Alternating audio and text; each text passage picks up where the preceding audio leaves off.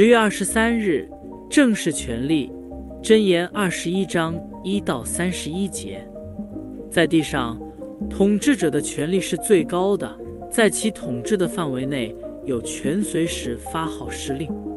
在君主专政的时代，君王权力更是绝对。但在宇宙间，到底谁才是最高的掌权者？君王无疑有极高的权势，但他们绝非至高无上，因为在他们之上还有造物主，他是万有的源头。连统治者的权柄也是他所赐的。一节说君王的心在神的手中，意思是说君王的一切都在神掌握之下。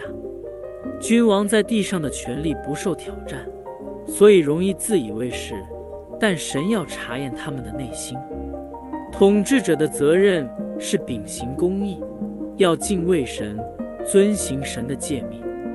如果领袖能行仁义公平，其统治就能长久。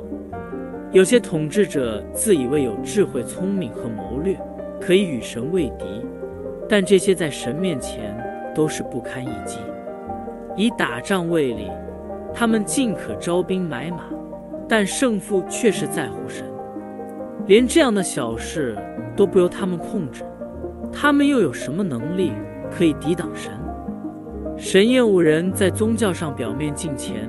但心却远离他，所以恶人献祭对他们毫无益处。神希望人可以做到公平和公义。